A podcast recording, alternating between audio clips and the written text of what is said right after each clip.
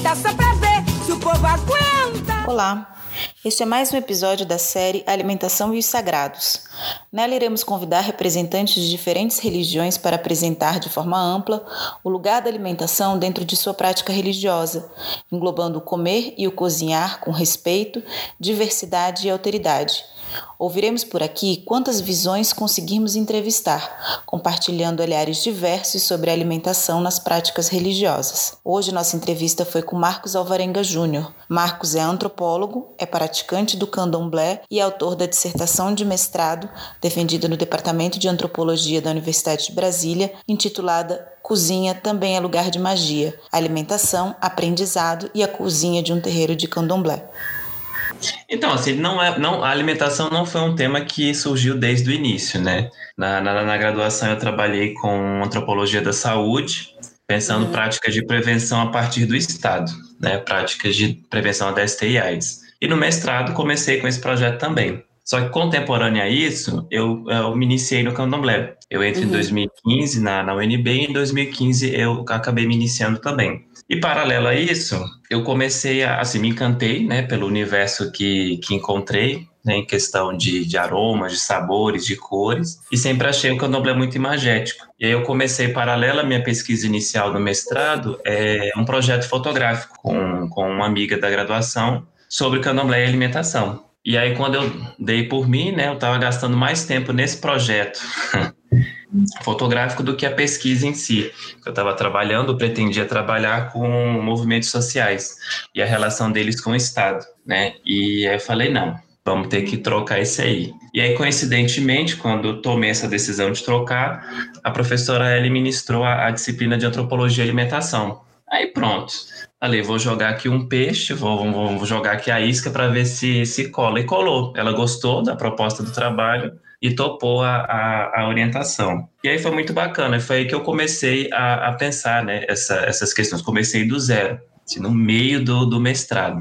Teve, teve emoção. E eu busquei é, fazer, não algo diferente, né, mas talvez mudar um pouco do, do olhar. Né? Eu já tinha tido contatos com trabalhos que abordavam essa temática do candomblé voltados para tentar entender e compreender as práticas cotidianas e não a, o resultado dessas práticas cotidianas, né, do, do, do, dia a dia, que seriam os grandes festejos, as grandes comemorações. Então, busquei é, algo que fosse ali do cotidiano. E você gasta muito tempo, né? Você, boa parte do tempo que você passa né, numa, numa função ou, ou preparando o, o, ritual, você passa na cozinha. Então eu voltei um pouco a, a um pouco não, completamente a, a atenção para a cozinha, tentando pensar ela como um, um modelo.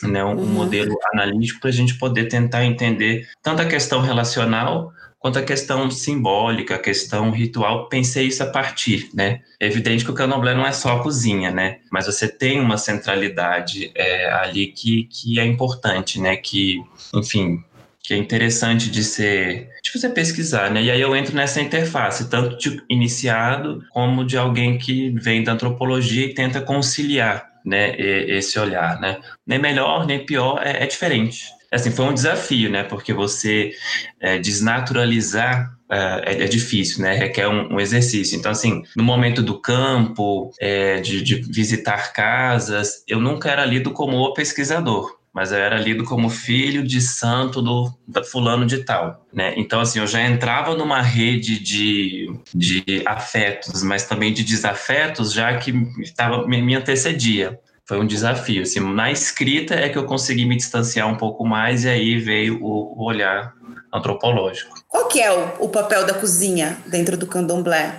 Ele assim, ele é central, né? Você assim, se você frequenta uma casa de santo ou vai conversar com alguém, você vai escutar uma hora ou outra de que uh, o candomblé se aprende na cozinha, de que o candomblé ele é a cozinha né, eles assim é conferido uma grande importância porque é ali que você não é, não é só isso, você produz a comida, né? E a forma como você se relaciona com, com os orixás é através da alimentação, né? Assim, em, em boa parte. Existem cânticos, existem preces, mas quase sempre ali, ou em todas as vezes, você vai ter a comida ali perto, né? Ou como um meio para se atingir ou se chegar a, a, esse sagrado, né? Então é importante por conta disso, mas é importante também pelo lado da, do aprendizado. Ali você vai aprender, aprender não só a produzir, mas a se relacionar. Então, esse foi, foi o, um, um, assim, uma grande descoberta né, do trabalho nesse sentido, que não é só o local de produção do alimento, é um local de relação. E aí é, dada essa centralidade à, à, à, cozinha, né? E ali a, eu retomei algumas das entrevistas que, inclusive, botei na, né, na dissertação, que falam que a cozinha é aquela grande biblioteca, né? No sentido de que é, é, é dali que vem boa parte do, do conhecimento, né? Não que você vai encontrar ali os conhecimentos catalogados, ordenados, não. É através do, do trabalho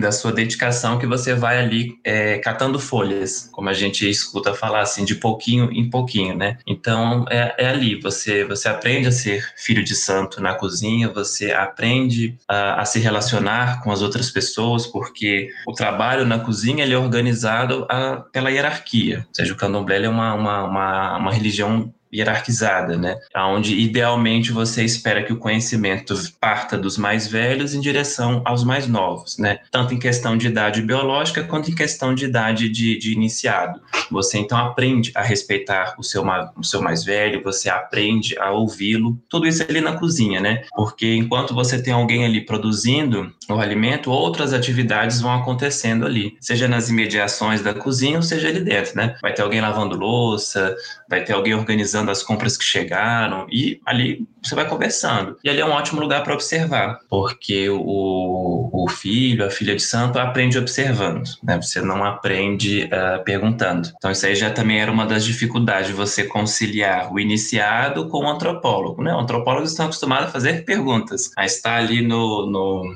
acompanhando as atividades e perguntando. E no candomblé, quanto mais você pergunta, menos você obtém as respostas que, que você gostaria, né? Então, a ideia é deixar fluir. Então, ali é um, é lugar ótimo para isso, para você observar e depois perguntar. É essa centralidade que, que é conferida, assim, à, à cozinha. Assim, dificilmente o candomblé vai prescindir da cozinha ou vai ser difícil é, pensar o candomblé sem pensar a cozinha, né? Assim, os, a, os, trabalhos que eu tive contato né, ao longo da, da produção, eles não se de, da, da, produção da dissertação, eles não se debruçavam sobre a cozinha em si. Um ou outro trabalho ali que eu, que eu pude encontrar que, que mencionava, né? Não fiz uma, uma busca exaustiva por bibliografias, mas que eu encontrava não, não centralizava, não, não dava muita importância para a cozinha em si. Mas uma hora ou outra ela sempre era mencionada, seja num capítulo, seja em, em alguns parágrafos, os trabalhos sempre fizeram assim referência, apesar de que não cruzavam soleira da, da, da cozinha, né? E por ser um local onde você deposita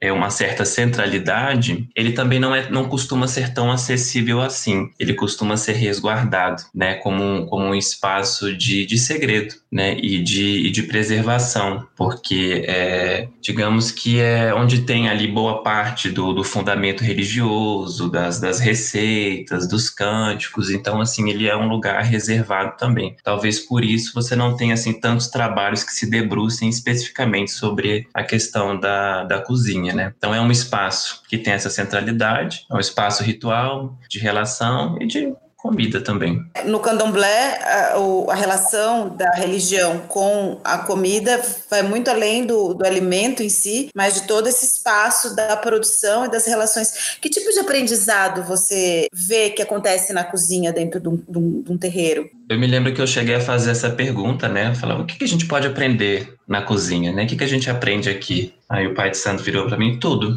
a gente aprende tudo aqui. A gente vai aprender a respeitar o mais velho, a gente vai aprender a, a, a entender como, como funciona a, a, o candomblé. Então, assim, a cozinha surgiu como esse catalisador de relações e do, do aprendizado, né? Você vai aprender, de, assim, de, a primeiro plano, né? A fazer a comida do seu orixá, né? Cada pessoa é iniciada para um orixá específico, né? E você vai aprendendo a se relacionar com esse orixá, o seu orixá, com o, o galgar do, da trajetória hierárquica, né? Você faz a, a iniciação, e da iniciação você encerra esse ciclo iniciático depois de sete anos de iniciado. Então, ao longo desses sete anos, você vai aprendendo ali a se relacionar com o seu orixá, com essa energia, com a casa de santo, com seus irmãos, e boa parte desse desse aprendizado vem desse espaço, né? Nem todas as casas de santo elas possuem é, um espaço assim é, amplo a cozinha não é tão ampla, ela é menor, né? Então poucas pessoas é, têm acesso. Mas especificamente nos, eu visitei uns três terreiros, né? Fiz a pesquisa em um, que é o do qual eu faço parte, e visitei outros dois ao longo do, do desenvolvimento da pesquisa. E nesses três as cozinhas eram relativamente amplas. A especificamente da minha casa de santo, ela é bem ampla. Então assim tudo convergia ali para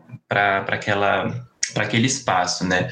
Então, enquanto estava ali alguém produzindo alguma coisa, tinha gente ali conversando, é, discutindo calendário, discutindo é, listas que são importantes também dentro desse universo, né? As listas dos materiais, a lista dos ingredientes. Então, tudo isso você vai captando ali, vai pescando, vai catando as folhas e você vai aprendendo. Você a, a, conhece, né? De repente, tem um bom contador de história em alguma função, e aí geralmente essas funções de limpeza, de produção, elas vão ficando para os mais novos, de, de iniciação ou para aqueles que não foram iniciados. Você tem essa divisão, tanto questão de gênero quanto hierárquica do, do trabalho dentro da cozinha. E às vezes você tem pessoas, pais de santo mais velhos que vão ali acompanhar, né? Vão passar algumas diretrizes e tem outros que são bons contadores de história, né? Aí vão para lá, aproveitam que está todo mundo trabalhando na cozinha, sentam e começam a contar a história enquanto você vai trabalhando, né? Enquanto você vai ali, é, ali produzindo. Então, esse também é um momento de, de, de aprendizado. E é um aprendizado que não vem sem conflito. Acho que ali você tem tanto a criação de afetos e de entendimentos, quanto também foi palco de desentendimentos, né? Aquele no calor do trabalho, né? No compromisso de, de, de, de produzir, tem aquela pressão e rolavam alguns desentendimentos, mas que ali mesmo eles eram contornados, ali mesmo você tentava é, é resolver isso, então você também a, a, aprendisse, assim, eu pude aprender muito nesse sentido relacional dentro, dentro da cozinha, né? Então, assim, ele é um, um, espaço pedagógico, é um espaço formativo, sim. Você vai aprender ali a ser um futuro, um futuro ebome, né? Dentro da, da que é aquela mais velha, né? Depois que você, enquanto você se inicia até você cumprir sete anos, você é Iaô, é um noviço ali. E aí, depois que você é, cumpre esse período, você se torna um ebome. Aí você já tem ah, uma independência maior, assim, em relação à hierárquica, né? Você tem um, um grau de autonomia maior, né? Então, ali você vai ser lapidado, você vai aprender a, a, a ser esse, esse ebome, né? E lá na frente você é cobrado, né? É, em relação ao que você aprendeu ou que você deixou de, de aprender, né? Vira e mexe, você vai escutar na cozinha, ó, aprende isso aí, porque quando você foi bom, lá na frente vai ser feio não saber, né? Então, assim, existe uma, uma cobrança já também, assim, desde, desde cedo para que você assuma essa, essa responsabilidade sobre essa organização da cozinha, né, e do, do, da produção dos alimentos, como fica essa questão de gênero, né, em relação à cozinha, em relação à produção dos alimentos? Todos participam igualmente? Vou completar a pergunta da Sônia, porque ela tem relação. É, eu ia te perguntar também como é que é essa hierarquia dentro da cozinha, né? Que você falou que o candomblé é uma religião hierárquica. Uhum. Como que é essa hierarquia também dentro da cozinha? Tá, assim, é, são, são duas dimensões muito importantes, porque elas vão organizar não só a relação dentro da cozinha, mas acho que dentro do, do, do terreiro como um todo, né? Tanto a questão hierárquica quanto a questão a, a, de gênero. Eu não sei se teria uma que viria primeiro do que a outra em termos é, de, de relações cotidianas. Mas, por exemplo, pensando no espaço da, da cozinha, né, para delimitar, é, em relação a, ao gênero, né? A cozinha é tida como espaço do sagrado feminino ela é um espaço consagrado a, Ziabás, né, que seriam os orixás é, femininos, né, principalmente Oxum, Yansan, Iemanjá, Nanã, Euá, então seria um, o, o, domínio da panela é um domínio feminino, e não só um domínio da panela, mas do fundamento e do grande segredo do candomblé. As casas de candomblé mais ortodoxas, ou as que ah, pretendem é, se arraigar mais à, à, à, tradição, elas acabam delimitando o espaço da cozinha como espaço essencialmente feminino e homens não participariam ah, de nenhum tipo de, de função ali dentro, né? Seria um espaço só destinado a mulheres. Isso num, num, numa primeira dimensão. É, casas mais recentes, né, que tem a, a, foram constituídas recentemente, que não tem um, um efetivo de, de filhos e filhas de santo para dar conta do, do trabalho que uma função exige, acabam permitindo o trânsito tanto de homens quanto de mulheres dentro da cozinha. E aí você teria do, duas dimensões assim distintas: o cozinhas que sequer deixam que homens entrem e cozinhas em que os homens até entram, mas eles não vão para não vão assumir o controle da produção da panela. Esse é, é um primeiro ponto, né? E o segundo ponto, que é em relação à, à hierarquia, é, é, isso, o candomblé né, hierarquizado, você vai ter ali três principais é, postos, né, categorias. Você tem o abian, que são as pessoas não iniciadas, são denominadas de, de abian. Então, todos aqueles que frequentam a casa de santo e não são iniciados são abian. Após a iniciação, né, você completa lá o seu ciclo iniciático, você se torna Iaô, e assim você vai até os sete anos. Aos sete anos, você paga lá a sua obrigação, você se torna um ebome. E aí as atividades, elas são organizadas a partir desse universo. Você tem aquelas ações é, ou atividades que não são tão prestigiosas, mas que são assim essenciais ao funcionamento da, da casa de santo, que são as atividades de limpeza e organização. Né? Assim, é inconcebível você estar tá preparando uma comida para orixá e a cozinha tá bagunçada, a cozinha tá suja. Então tem que ter a equipe da organização, a equipe da, a, da limpeza. E quem acaba assumindo essa função são ou os mais novos de santo ou os não iniciados, né? Não que outras pessoas não vão se, não, não se dediquem a essas tarefas ou não possam, né? Ah, dependendo da, da casa de santo, pai de santo, filho de santo, ombro a ombro, exercem ali todas essas atividades, né, em, em, em, conjunto. Mas quando você vai tendo mais pessoas ali para lidar na função, no dia a dia, e vão surgindo todos esses essa essas posições na hierarquia, né, temos ali uma cozinha com abians, yaos, ebomes, aí o trabalho começa a ir se acomodando de acordo com essa estrutura hierárquica. Então, assim, o preparar o alimento é, do, do orixá, o, o controlar a produção é, do alimento, é, ter o poder ali sobre a panela, vai ficando para os mais velhos. E os mais novos vão com, trabalhando nessas outras atividades. E aí, quando você, você vai pensar nessa interface do gênero com a hierarquia, isso também vai estar tá ali, né? De repente, você tem uma filha de santo que já é, é bome, né? ela é mulher, e além de tudo, ela é iniciada para um orixá que também é feminino. Aí pronto, ela juntou todos os requisitos e ali ela preferencialmente é que vai exercer essa, essa, essa atividade, né? É claro que nem todo terreiro vai dar conta disso, porque às vezes, tem lá, tem cinco pessoas, tem dez pessoas, né? Às vezes você tem mais homens do que mulheres, e aí você vai acomodando, né? Mas aí quando você ganha um, um corpus religioso, assim, em termos de pessoas significativo, aí isso vai se apurando, isso vai melhorando e assim você vai organizando. Ah, e veja bem, as concepções elas não são tão do que é ser homem e do que é ser mulher, né? Ela, ela, ela é bem assim, ela, ela é biológica, né? Ela, ela é atrelada ou ao, ao fato de você ter útero ou não ter útero, né? Se você tem útero, você é mulher. Se você tem essa capacidade, ainda que potencial, de gerar uma vida, você vai ser considerada mulher e você estrutura as relações no terreiro a partir disso. O que é serviço de homem, o que é serviço de, uh, de mulher, né?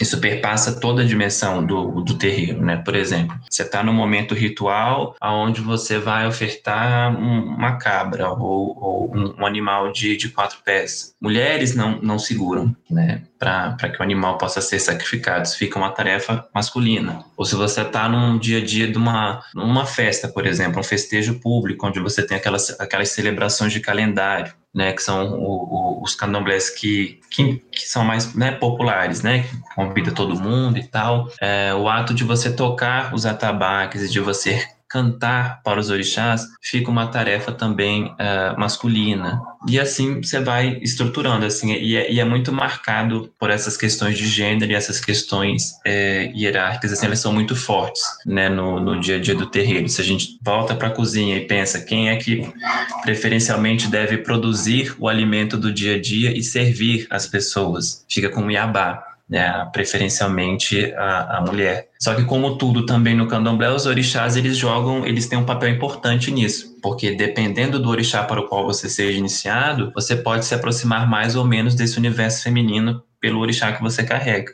De repente você é, ali é homem, só que você é iniciado por um um orixá, uma Iabá, né, uma para Yansan, para Iemanjá, e você acaba podendo participar um pouco mais desse universo. Ou se você é um da, ou você é iniciado para um desses orixás que, que flertam nesses dois lados, ou tá ali no, no meio, no, no meio, articulando essas duas dimensões, por exemplo, como o Logun Edé, que ele articula tanto o lado feminino quanto o lado masculino, ele transita muito por essas por essas dimensões, apesar de ser considerado, ele é um orixá masculino, um oboró, como chamamos, né? Só que ele transita mais por essas por essas dimensões. Então, de repente, ele ali é um ator, um filho iniciado para esse orixá, ele é um ator que fica pode transitar ali na cozinha com mais facilidade, né? Mas existem limites assim que são, são intrans, intrans, intranspassáveis, né? Você não, não vai. Uh, você tem esse limitador de gênero muito marcado. Quando você tem, por exemplo, o culto aos ancestrais. O culto a, aos ancestrais é, ele é masculino.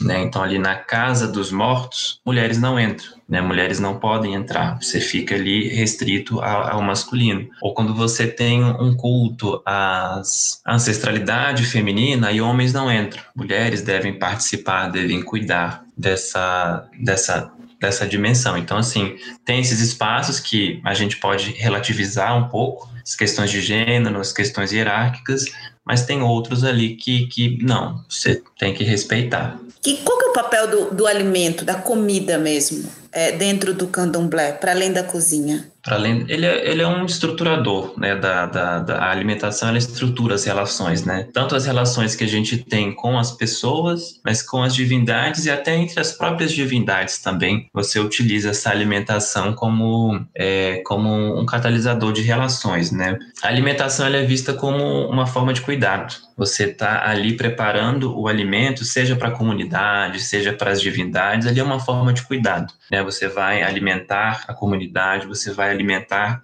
é, e fortalecer é, o orixá. Então é muito importante nesse sentido. Dificilmente você vai a, a, uma casa de santo e você não vai sair de lá pelo menos sem comer. Algo vai ser oferecido, nem que seja um café, um pão da tarde, enfim. Isso é, é passa por uma questão de hospitalidade, né? Mas é muito honroso você, enquanto líder da, da, da comunidade ou partícipe dela como filho de santo ou como um amigo do axé, é importante, é bonito, é honroso você poder proporcionar um jantar, você poder proporcionar é, um almoço. No candomblé, quem dá a festa banca o, o, jantar também, né? Então, assim, ao final das celebrações, você sempre tem esse momento de, de sociabilidade, de comensalidade, onde você vai dividir, onde você vai partilhar né? E, e proporcionar isso a, a, aos seus convidados. As próprias entidades gostam desse momento, né? As próprias entidades se satisfazem com isso, né? Eu aprendi, né, que Xangô ele gosta da furupa.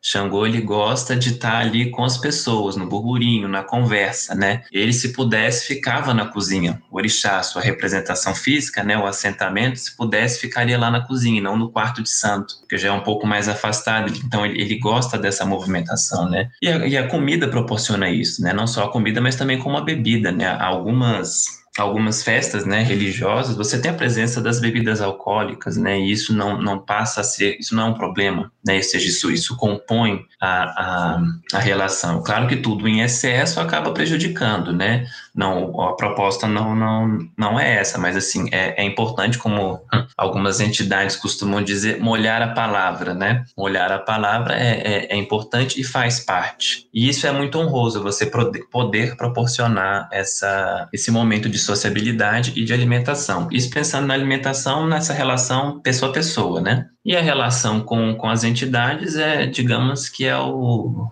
é o principal do, do, do, do principal, né? Assim, é, o mais importante, né? É uma espécie de sacrifício. Talvez não esse sacrifício é, ritual, mas você, no momento, pensando no momento atual, onde está tudo muito caro, né? Ou seja, os itens de cesta básica estão lá nas alturas. Você poder é, juntar é, um, um dinheiro, é, fazer uma, uma renda, assim, uma poupança e comprar todos é, os, os, itens, né, para compor a, a, alimentação ou o prato ritual, isso, isso é um tipo de sacrifício. Então, isso também vai junto com o alimento, né? Não é só o alimento em si, mas toda aquela preparação que teve para chegar ali, né? Isso é, também reforça a, a minha, né, meu esforço de retomar a, a, a trajetória acadêmica para justamente aprender o que tem nesse momento prévio a, a preparação e a, e a, entrega desse, desse alimento, porque também tem um, percurso, também tem uma trajetória, uma preparação que às vezes dura meses, porque nem todos dispõem de renda suficiente para ter acesso né, a, aos alimentos, e isso é um fator, o fator renda é muito é, importante quando a gente pensa nessa questão de acesso ao alimento, né? Então você passa às vezes meses preparando a, aquele momento, e os adeptos, nós entendemos né, que o orixá está ali também, está ali não só no preparo, mas ele está da comida em si, mas também no, no que antecede, a ida à feira, a ida ao mercado, tudo, tudo isso está ali. Então, são todas essas relações, todas essas dimensões que são levantadas a partir da alimentação ali, elas estão tão juntas ali, elas caminham, né? E, e isso é muito, isso é muito bacana né, é, é, muito interessante. E é importante que você partilhe, né? É, é uma falta de, de, consideração você deixar de partilhar, né? Às vezes você tem ali, é quase como declarar guerra. Você tem ali um festejo, ou você está em contato com alguma entidade, as entidades te oferecem comida, né? Você às vezes tem a, a oportunidade de ganhar uma carajé das mãos da própria Yansan, né? Você come um pouco de, de, de amalá, ou de caruru, de xangô, né? Então você vai, aceita e você comunga, né? E é importante isso, né? Você se alimentar da mesma coisa que a entidade, né? do mesmo alimento que ela, você sacraliza, você reforça essa relação, essa sacralidade, né? Então não é só colocar aos pés do orixá, é também comer. É, e isso é, é muito bacana. Dependendo da função, a única comida do dia vai ser aquela comida que o próprio orixá comeu. E, e sim, assim, se, se o orixá comeu, ou se o orixá vai comer, isso é a certeza que a gente tem de que toda a comunidade vai comer também né? Naquele dia ali todos todos comem. Eu me lembro, eu estava assistindo um, um, documentário que não está relacionado diretamente à alimentação, mas que ele buscava ali captar as diferentes faces de Exu no candomblé. Se não me engano, chama a, a Boca do Mundo, Exu no, no candomblé. Ele é bem acessível, tem no, no YouTube. E aí eu me lembro de uma fala que um rapaz que ele falava, ah, fico feliz, né, de, de poder partilhar hoje o que eu tenho com o Exu, porque na época das vacas magras, né, quando eu só comia quando Exu comia, que era quando Exu ganhava os frangos, que era quando Exu ganhava a carne dele, você vai partilhar aquela carne, aí eu comia. Aí hoje ele melhorou né, a, a, situação, então ele inverteu ali os papéis. Hoje, quando ele come, Exu também come. Então você tem essa, essa troca, né? Isso, isso é, é muito importante, né? A, alimentação também é uma forma de você trocar, né? Trocar cuidados, trocar atenções, né? Relações, enfim. É, é, eu acho bem bonito, né? É bem interessante.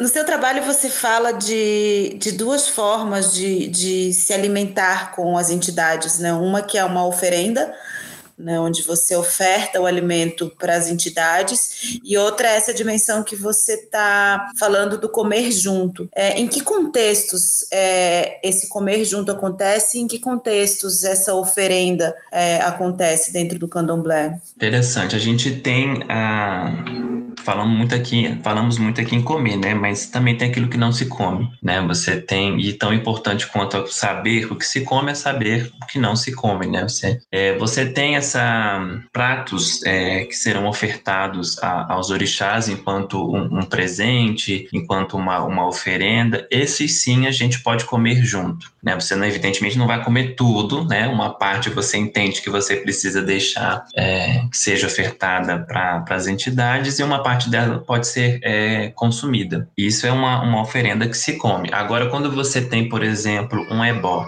que é quando você vai fazer um trabalho que é de repente para tirar más energias, para potencializar o seu lado positivo. Você faz um ritual ali que envolve alimentos. Só que esses alimentos que são é, pensados, né, para percorrerem o seu corpo do lado externo, né, para retirar determinadas energias negativas e devolvê-las à natureza, esse alimento não se come. Né? E assim, não cheguei a abordar isso diretamente na dissertação, mas pensando esses dias, eles sequer são chamados, eles são são, são vistos como alimentos, são alimentos, mas quando, por exemplo, você pega uma lista de um ebó, você não vai ver lá referências ou não serão feitas referências a ingredientes. São feitas referências a materiais. Quais são os materiais da lista de ebó? Aí você vai lá, tem arroz, tem feijão fradinho, tem verdura, tem legume, tem moeda, tem vela, tem búzios, então tudo ali se mistura enquanto material, não enquanto ingrediente. Então, dali você já já divide um pouco, né? Não não vamos comer. E de fato é isso, você prepara esses alimentos, né? Ah, bolas de farinha, bolas de arroz, você tem... Aí os ebós, eles têm uma variedade, assim, muito grande, né? Eles atendem a uma série de, de propósitos e você combina eles a depender ah, do propósito que você quer alcançar. Boa parte são, é, são comidas, são, são alimentos, mas não são vistos como algo que se possa comer. Quem no final das contas come é a terra. Então ali você você não come. Inclusive quando você passa por esse ritual de ebó, aqueles é, alimentos, né, que compuseram a lista, você evita comê-los durante um certo tempo. Ah, de repente a gente passou ali uns ovos no seu corpo, umas bolas de farinha, umas bolas de arroz. Então esses elementos você fica sem comê-los, sei lá, durante sete dias, durante 21 dias, você evita, né? Imediatamente após o ebó, então nem se fala, né? Você não consome. Esses não são consumidos. E tem aqueles que são ofertados às entidades, né? Ou seja, estou dando um presente para que o Oxum possa comer, para que Oxalá possa comer. Aí esse sim, a, a, gente pode se alimentar dele, né? Alguns alimentos, quando estão sendo preparados, durante o preparo, você não pode provar, né? Porque é, algumas... alguns orixás, por exemplo, Oxum, que é a dona da cozinha, ela é muito criteriosa, né? Ela é muito, os orixás eles carregam esse, é, esse componente dos sentimentos humanos muito forte. Tem ciúme, tem disputa, tem briga. Então assim, ela não não gosta que a comida dela vá sendo provada ao longo do, do preparo, né? Você não fica metendo a colher, o dedo e a boca o tempo todo né? Você, e é difícil fazer isso, porque para enxergar pontos sem provar, aí você vai utilizando uma série de outras técnicas, né? Está preparando a comida de Oxum, não posso provar para ver se está bom, então vamos amassar para ver se o feijão fradinho ficou bem cozido, se está no ponto, então você pega outras estratégias ali, né? E sem provar, e assim vai até o momento da, da entrega. Depois que entrega, você pode. Agora, outros orixás, como o Xangô, já são mais desconfiados. Ele até prefere que você coma antes ou coma ao longo do processo para saber, vai, vamos ver se está bom mesmo. Se você vai comer isso aí que você vai me dar. Então ele gosta que a gente coma durante o, o preparo, que prove, e no momento da, da entrega também, né? E essas regras são observadas ou devem ser é, observadas na cozinha, né? Tanto em relação à, à, comida de santo, mas também quanto à relação da, da comida de mesa, né? Eu tento fazer uma distinção aí entre comida de mesa e comida de esteira, né? Pensando assim no, no momento ritual, porque seja você Yaô, seja você Ebome, você já está lá super graduado na religião, quando você passa para um momento de obrigação que é sua, seja o seu orixá que vai ser ali homenageado, independente do seu tempo de iniciação, você volta para a esteira. E você volta para a esteira e você vai ter que observar os preceitos da, da esteira né? E tem uma série de preceitos desse momento da esteira, que eu chamo de que é esse momento é ritual pelo qual você passa, e um desses preceitos ou dessas interdições são as interdições alimentares, né? Nesse período você entra numa espécie de período de, de resguardo, né, de, de, se resguardar de determinadas energias, você se resguarda de determinados contatos, de determinados alimentos. Então, aqueles alimentos considerados fortes, né, eles não, não vão ser consumidos. Por exemplo, pimenta, né, feijão preto, carne de porco, porque também opera essa divisão né, das carnes fortes, fracas e reimosas. Né? Esse sistema classificatório ele, ele opera ali nesse momento. Então, a comida de esteira ela é diferente da comida de mesa. Essa comida de mesa é a nossa comida do dia a dia, né? Carne, feijão, frango, com pimenta, sem pimenta, condimento, temperada, né?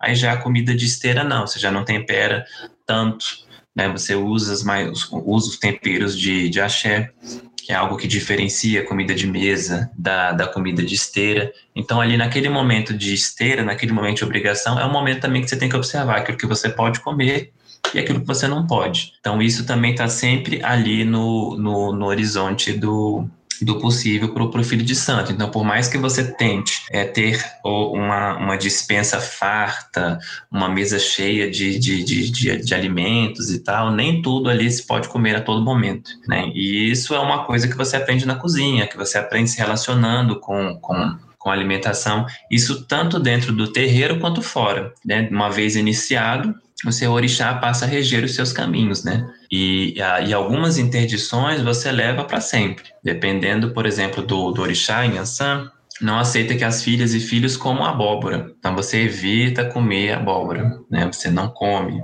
E isso vai sendo observado por, por todos. Pensando em Ansan também, carne de carneiro, de forma alguma. Em Ansan e Xangô tem é, é uma interdição. Nem o orixá come e nem o próprio filho come, né? Então, seja dentro ou fora do terreiro, aí você não não come. Então, essas interdições e esses tabus, né, alimentares, eles organizam as relações que você tem com a comida, eles reforçam a sua relação com o seu orixá, com as divindades, e eles também ajudam a traçar é, padrões de consumo, né, do que, que será consumido numa casa de santo e do que, que não vai. E aí cada casa de santo tem um, um sistema, tem um, um, interdições próprias, né? Algumas interdições são mais universais, mas não é possível falar todos os terreiros em todos os lugares. Você não vai comer. Filhas de Ansan não comem abóbora. Isso é muito particular, tanto da trajetória da pessoa quanto do próprio terreiro, né? E isso constrói os padrões de consumo tanto dentro desse universo quanto fora. Por exemplo, exemplo, feijão branco. Feijão branco não se come, né? não se tem o, o, hábito, é, o costume de você comer feijão branco porque é uma comida ofertada a ancestrais, sejam nossos, sejam ancestrais masculinos, e, e, no fim das contas é comida de morto. E orixá é vida, né? Então você não come feijão branco, né? Casa de santo você não vai ter um feijão branco. Ou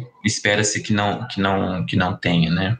E aí você vai construindo isso ao longo né, do, do seu processo de, de aprendizado, né? Do que com, frutas também, tem algumas que você não vai comer, você evita comer, né? Isso se aplica a uma, uma série de, de alimentos. Essas interdições que são chamadas quisilas. Isso, exato. É. São conhecidas Entendi. como quisilas ou como eós. E aí eles não são só essas quisilas e eós não são só em relação à comida, né? Você tem em relação a cores, você tem em relação a comportamentos, você tem em relação a, a roupas, por exemplo tinha me referido à questão do molhar a palavra e do beber na casa de santo, né? Isso é possível, dependendo da festa, por exemplo, se é uma festa de Exu ou se é um festejo de algum de Oxóssi, a bebida faz parte, mas você ultrapassar limites, você se embriagar, isso aí já se torna um EO, isso aí já se torna uma quisila ou um contra-axé como, como você também pode falar, né? O axé você tem aquela força motriz, aquela mola propulsora que movimenta o universo, movimenta as boas energias, né? Se você vai comendo determinados alimentos, se você vai estar tendo determinadas posturas é, que não são bem vistas, que são eós, que são quisilas, isso vai gerando um contra-axé, né? Como se fosse um refluxo dessa, dessa boa é, energia, né?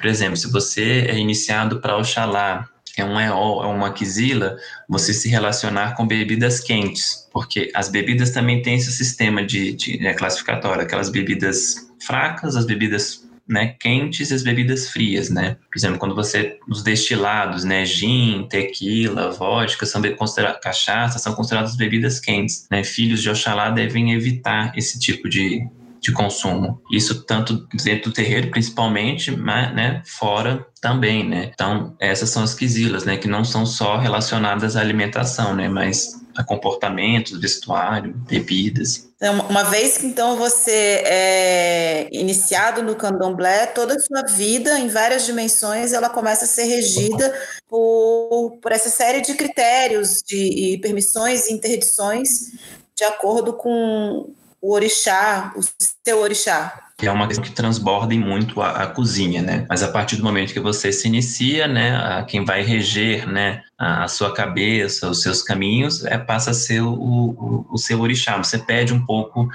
Uh, eu não sei se a gente pode ver em termos de o que, o que se perde e o que se ganha, que eu acho que acaba empobrece um pouco né, a, a, a, questão. Mas você entra nesse, nesse novo universo de, de negociações, porque assim, orixás permitem negociações, né? Eles estão dispostos a, a isso, mas a, a no final da, das contas, é, é, é um pouco isso que você falou, né? Você passa a ser regido em outras dimensões é, da sua vida, né? Do seu cotidiano. E aí padrões vão sendo construídos, hábitos vão sendo é, construídos, tanto comportamentais, né? Quanto, quanto alimentares, né? Pensando assim nessa questão de comida e alimentação, o gosto, ele não, não, não é intrínseco, né? A, a, a, a, ao ser humano, às pessoas. Você vai desenvolvendo gostos a partir da, das suas relações culturais, sociais, que, no, no contexto no qual você está que você tá inserido, né? Eu não nasci adorando acarajé, gostando do, do, de dendê, né? Não, mas eu tô num, num, num processo, né? Num, num, num crescente, num, num contato.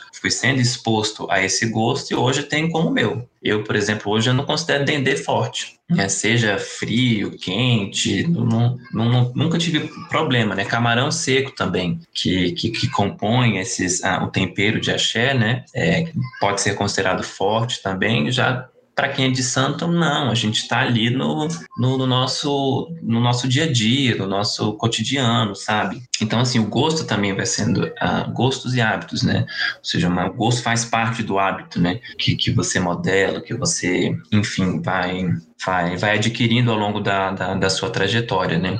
Então, isso, isso assim, é, é, é, muito bacana, porque você leva isso para os outros espaços, né? E as pessoas conseguem te identificar como sendo de orixá ou não a partir disso, a partir dessas, desses comportamentos, dessa relação com, com a alimentação, né? E, e, é muito bacana isso, porque isso, o, o candomblé vai, ele vai ultrapassando fronteiras, né? Você tem, por exemplo, hoje filhas de santo, mulheres de axé que vivem da venda do acarajé, vivem da venda dos tabuleiros, né? Ou seja, vão às ruas com aquilo que aprenderam na casa de santo né? E ali vai um pouco da casa de santo, vai um pouco do, do candomblé também. Você vai preparar o seu tabuleiro, o seu tabuleiro ele é consagrado a Yansan. Se você é uma mulher iniciada, que você vai à rua para vender essas, esses quitutes, essas delícias, né? Orixá vai junto com você, Orixá também está ali. Então, parte dessa, dessa produção, primeiro vai para o Orixá, depois vai para o comércio, vai vai para venda, né? Então, assim, é um, é um ofício, é um ritual, é, é tá ali tudo todas essas dimensões sendo articuladas, né? Isso é, é, é, é muito e é muito fundante da, da cultura brasileira, né? Porque a gente uhum. muitas vezes come essas comidas e a gente não entende, né? Eu como principalmente sou uma super leiga nesse, nesse universo, a gente não entende, né? O tanto de relação é, é de devoção religiosa, né, do candomblé que tá ali, num, num belo bolinho. É, é, é, assim, é, movimenta muita, muitas estruturas para que se chegue a que se chegue a, a esse bolinho, né? Você tem um modo para fazer, né? Você tem todo um respeito ao longo da produção, né? Tem, tem, regras de, tem, tem regras de etiqueta para você montar um, um, um, tabuleiro de vestimenta, então tem, tem tudo isso mesmo. E, e, mas assim, né, a partir momento em que isso ganha rua, que isso ganha o universo externo, são feitas também negociações, adaptações e disputas, né? Houve um tempo desse aí que estava uma disputa aí, porque é isso, a, o ofício em si do, do, das baianas é um, né? Agora, você se dispor a fazer uma acarajé e vender na rua é outra coisa, né? E aí houve uma disputa entre mulheres de axé e as mulheres de outras religiões que tentaram transformar o acarajé em bolinho de Jesus. Isso aí deu que falar até umas horas ali entre o povo, um, o povo de santo e tal, porque é isso, a carajé qualquer um pode fazer, né? Mas agora você, uma mulher de Ansan, montar um tabuleiro e, e vender o seu acarajé, né? Ou seja, é, é, viver de coisas do axé, aí já é outra história, já é o ofício das baianas, enfim. Mas aí quando você ganha esse mundo externo, essas coisas vão para uma outra dimensão, tanto de disputas ideológicas e políticas, né? próprio espaço de onde se vende, mas também de de relaborações, né? Por exemplo, o acarajé, que é servido a, a e a outros orixás, né? A Exu, a, a, a Obá, enfim, outros desses, é, desses orixás, é só o bolinho, que é feito com feijão fradinho, temperado com cebola ralada, camarão seco. Todos aqueles componentes do acarajé que a gente come na rua são alguns são comidas de santo, como o caruru, e outros sequer compõem, né? Que é aquela saladinha de, de, de tomate picadinha ali, e, e todo aquele, isso não compõe a comida de ançã. A comida de ançã é só o bolinho. A gente, quando está na, na, casa de santo, vai ofertar uma comida dessa, ou quando Yansan vem ofertar uma carajé a você, não é o prato completo, é só o, o, o bolinho, né? Aquele ali já, já já, já foram acréscimos, né?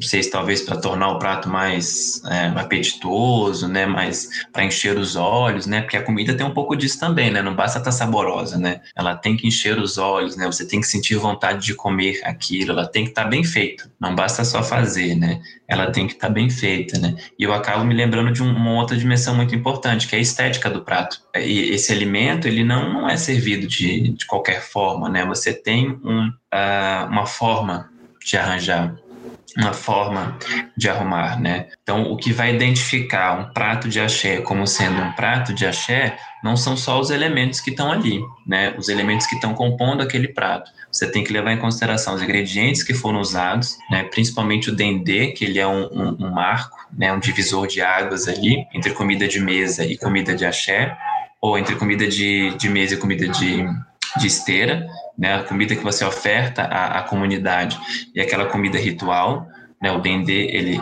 ele, ele é um marco, então você leva em consideração isso, mas a forma também que você organiza e dispõe os alimentos. Por exemplo, você vai fazer uma comida para Oxóssi, você vai entregar um axoxó. Esse axoxó é feito de milho cozido, e coco ralado. Um pouco de, de, de, coco seco, na verdade, nem ralado, coco seco, cortado em lascas. Você pega o coco seco, abre, corta ele em lascas e você enfeita essas lascas do coco em cima desse, desse milho, né, do milho cozido que é servido ali num, num alguidar de barra. Então, essa estética, isso ali vai identificar com uma comida de Oxóssi. Agora, se você faz esse mesmo milho uh, é, cozido, né, e aí mistura ele, refoga ele com feijão fradinho cozido, já vira um outro, um outro, um outro prato para uma outra entidade, uma outra divindade, né? Então, isso aí também precisa ser aprendido dentro do, dentro da cozinha, dentro do, do terreiro, né?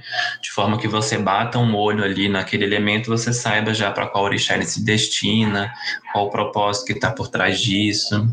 E às vezes você pode passar mensagens também dentro da cozinha, dentro do, do alimento, né? O alimento em si já é uma mensagem, mas às vezes você escreve um bilhetinho, uma cartinha e bota ali no meio da comida, né? Então tem que tomar até um cuidado, né? Ali bota-se dinheiro, moeda, de repente você está comendo, opa, aparece uma moeda, enfim, tem um pouco de mistura, um búzio, tem um pouco de mistura aí né, nisso tudo, então tem que estar tá, tem que estar tá atento. Bota os recadinhos, né? Ah, Especiais. É, fundamental essa parte. É, é.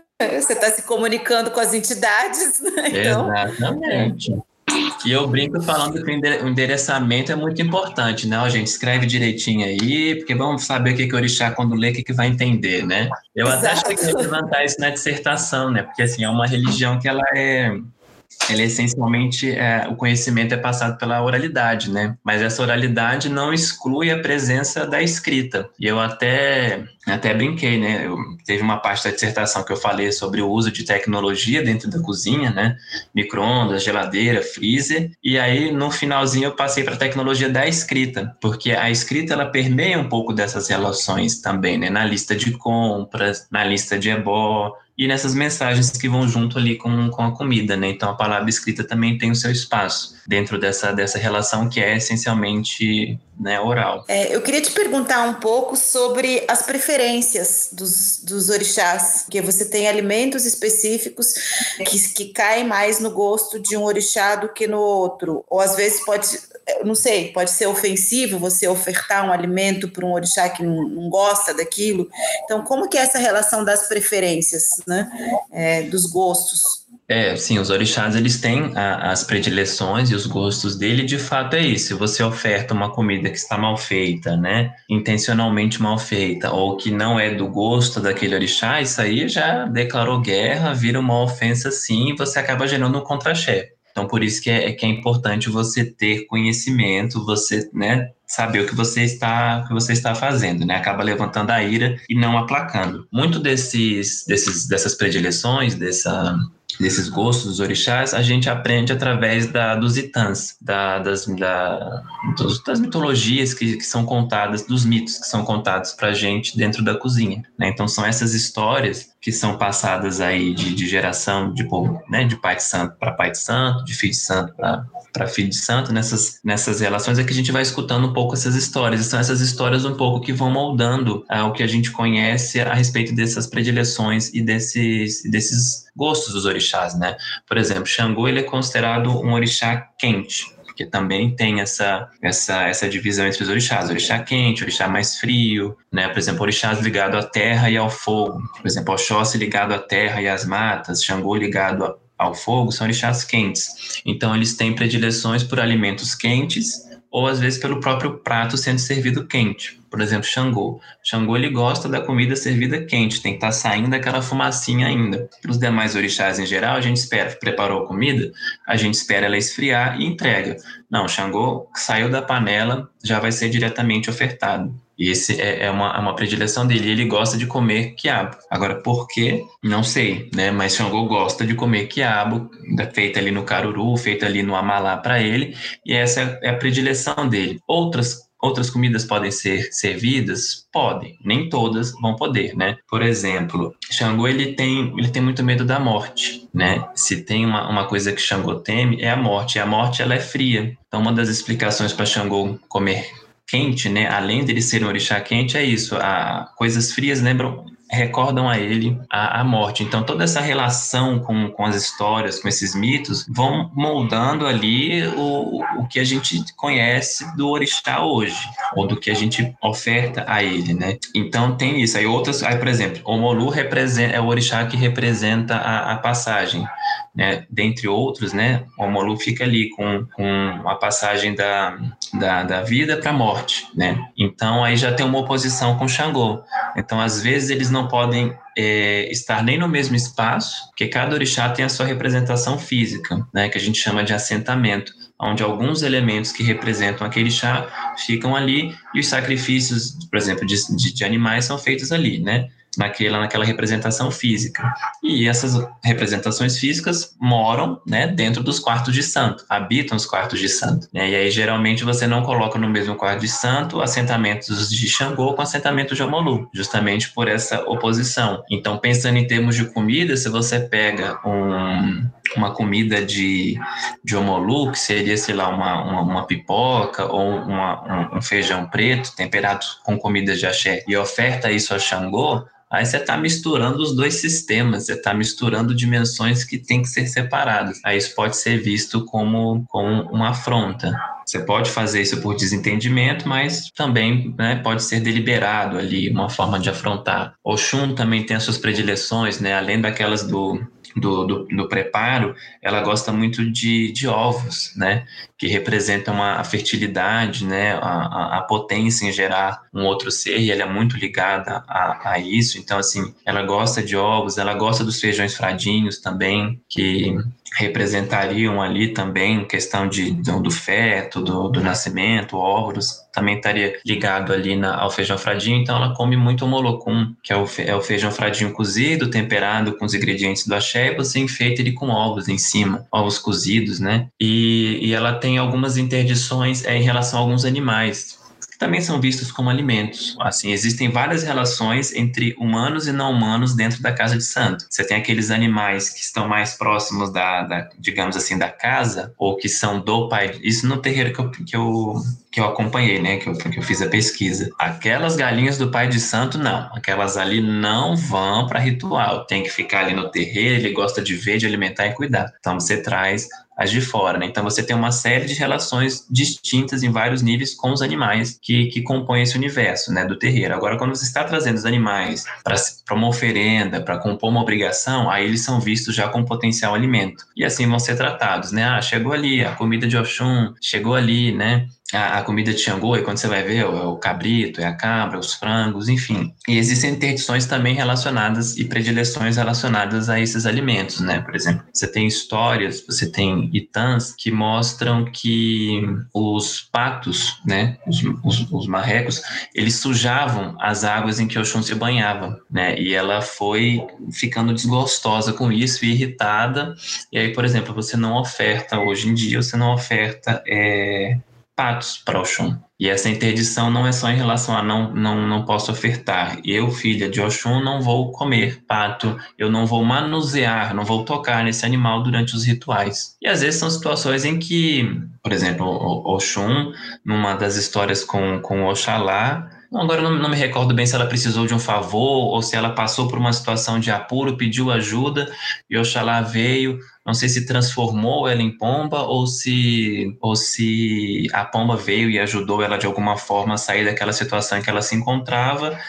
E aquilo se tornou um animal sagrado para Oxum e pombo não é ofertado para ela também. Então, pode ser tanto pelo lado do, da sacralidade, aquilo ali, aquele alimento ou aquele animal em determinado momento é, foi benéfico ao, ao orixá, nessas, nesses enredos mitológicos, e aquilo não será consumido, será apreciado não será consumido, ou aquilo já gerou algum tipo de afronta para aquele orixá e não vou comer por conta disso, né?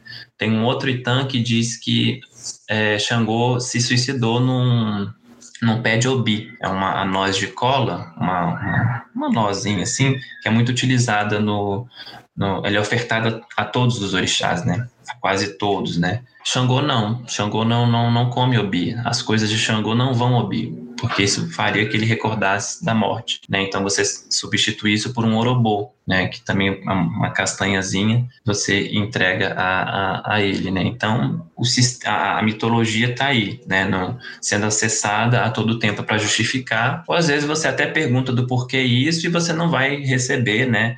Como resposta uma dessas histórias, um desses contos, né? Esses mitos. O que você recebe, ah, não sei, foi assim que aprendi, foi assim que me foi passado, é assim que eu passo e tem dado certo. Então você tem uma dimensão pragmática aí que é isso. Tá funcionando? Tá, então vamos. Aprendi com meu mais velho e assim é, é, é feito, de geração a geração. É, eu queria te perguntar que volta e meia na sua fala eu escuto sobre os ingredientes de axé.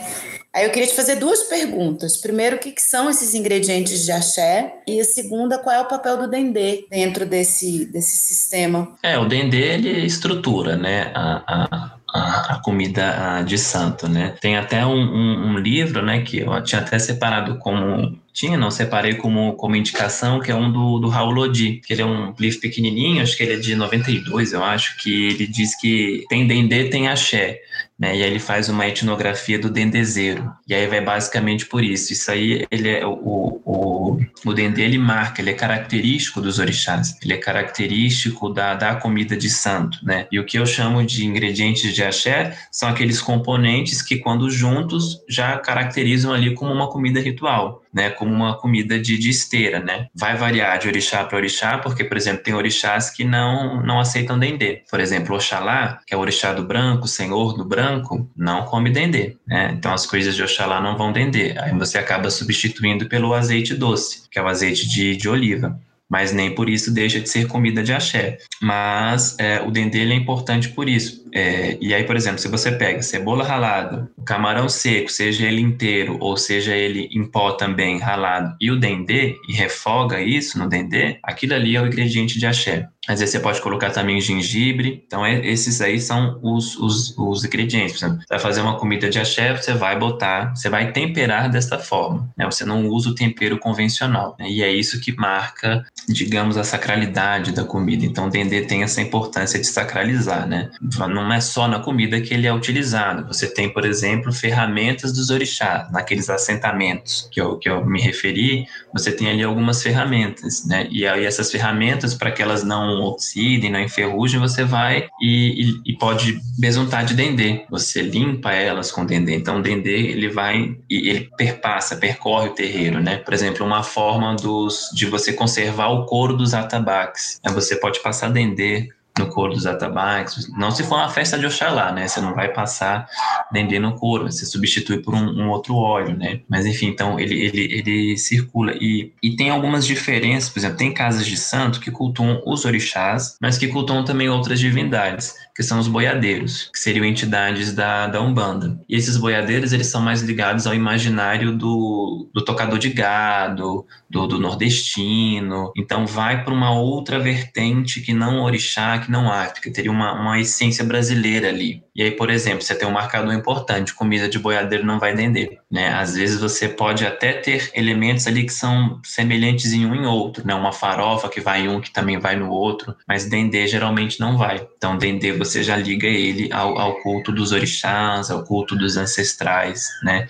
Então tem essa essa diferenciação uh, também. E geralmente a comida que é servida à mesa ou que é servida para os convidados não vai esse tempero de axé. Agora na comida ritual vai, né? Seja a que você vai ofertar aos orixás ou seja que você, enquanto uh, filho de santo está passando por uma obrigação, você vai você vai comer. A gente brinca lá na casa de santo e fala que é um período detox, né? Que você vai ficar ali com o mínimo de tempero, sabe? Não o mínimo de industrializados e processados, né? Você não consome quando você está nesse período de obrigação, né? Uma questão que eu fiquei pensando quando ele estava falando sobre essa comida para as entidades e como os ingredientes variam, né, conforme a entidade, eu fiquei me perguntando se é possível fazer adaptações desses ingredientes, né?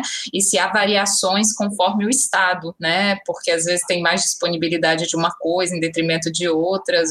Como é que é isso, né? Ainda mais pensando que é uma dimensão transmitida, né, oralmente então, quanto isso não varia, né, regionalmente. É, não, esse é um aspecto é assim interessante, né? Há algum tempo atrás, uma, uma professora da, da educação, que tinha um projeto também de tratando sobre alimentação, ela fez justamente me perguntar isso, se ah, o candomblé daqui, do DF e, e dessa região do, do Goiás, tinha incorporado algum desses elementos típicos do Cerrado. Na comida de, de orixá, eu ainda não vi, mas isso não quer dizer que não, não, não venha a compor, né? Na comida de boiadeiro, sim, essa regionalidade se faz presente, né?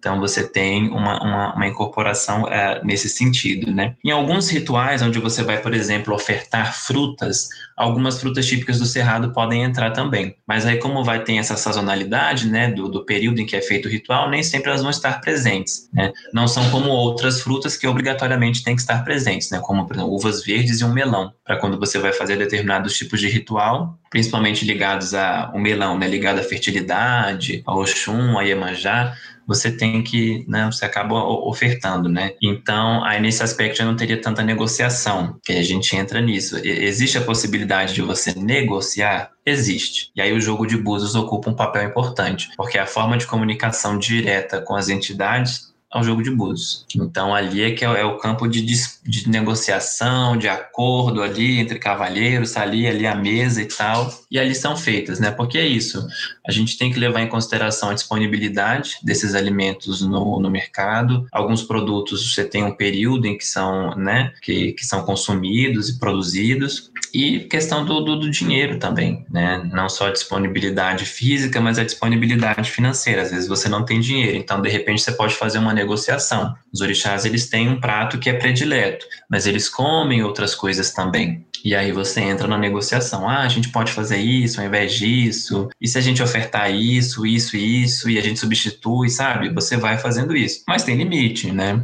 Você tem a, a isso vai, isso depende de uma série de, de, de questões. Mas você tem, por exemplo, você quer atingir determinada finalidade e para aquela finalidade tem que ser feito dessa forma. Então, por mais caro que esteja o, o quilo do é, o pacote do feijão fradinho, tem que ser feito daquele jeito, né? Por mais que os ovos, que às vezes você precisa, né, para determinados rituais, a cor do alimento ou a cor do, do, do, do objeto, do, do, tecido, enfim, importa, né? Você tem que levar em consideração a coloração. Então, para aquele ritual, para aquele ebó, eu preciso de ovos brancos, ou eu preciso de ovos vermelhos, né? Então, por mais caro que esteja, ali você precisa e você não abre mão e não tem negociação é, nesse sentido, mas a todo momento você tenta é, é, quase como descobrindo um santo para cobrir outro, porque nem todo mundo tem condição, né, material de, de, de existência para reproduzir isso, enfim, tem que lidar com muitas outras, muitas outras coisas, e aí nem sempre vai poder, mas aí entra todo, todo esse jogo de cintura que o pai de santo tem que ter, promessas que a gente vai colocando ali no crediário, né, ah, dessa vez não, mas espera aí na próxima, não sei o que, tá,